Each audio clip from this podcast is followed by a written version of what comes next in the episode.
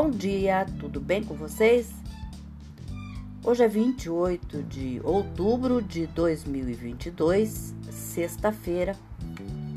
Eu desejo um dia maravilhoso, cheio de coisinhas de fazer sorrir. E hoje são dois sustos em duas receitas, tá? Duas receitinhas rápidas, bem legais. Uma é o lanches de morcego e os ingredientes que você vai precisar são 100 gramas de pistache, 600 gramas de cream cheese, 16 azeitonas pretas sem caroço e cerca de 40 tortilhas chips. Aquela que você conhece pelo nome de, começa com D. O modo de fazer: pique o pistache e coloque em uma tigela pequena Faça 16 bolas de cream cheese de tamanho igual ao tamanho de uma castanha e deixe secar de, é, e deixe cerca de 50 gramas de queijo para o uso posterior. Vire as bolas nos pistaches picados para cobri-los. Deixe cerca de 45 minutos na geladeira. Corte as azeitonas em metades e coloque-as de cabeça para baixo, com abertura para frente, com os olhos nas bolas de cream cheese. Com um pequeno saco de confeiteiro ou um saco de cantos cortados, encha uma mancha do resto do queijo cremoso como íris nas azeitonas. Coloque a, a tortilha chips com a, como asas no lado das bolas. Use a ponta das tortinhas para fazer as orelhas.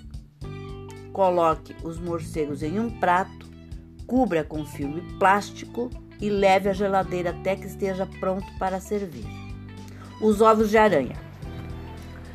Para oito porções, você vai precisar de oito ovos de tamanho médio, 300 ml de mirtilo ou suco de groselha, um abacate grande, duas colheres de chá de suco de limão recém-espremido, duas colheres de sopa de queijo cremoso, duas a três colheres de chá de azapi ou raiz forte, wasabi, que é a raiz forte, sal, pimenta, semente de gergelim preto e o modo de fazer. Leve a água para ferver em uma panela, adicione os ovos, um de cada vez, com uma colher de sopa e cozinhe por 8 a 10 minutos.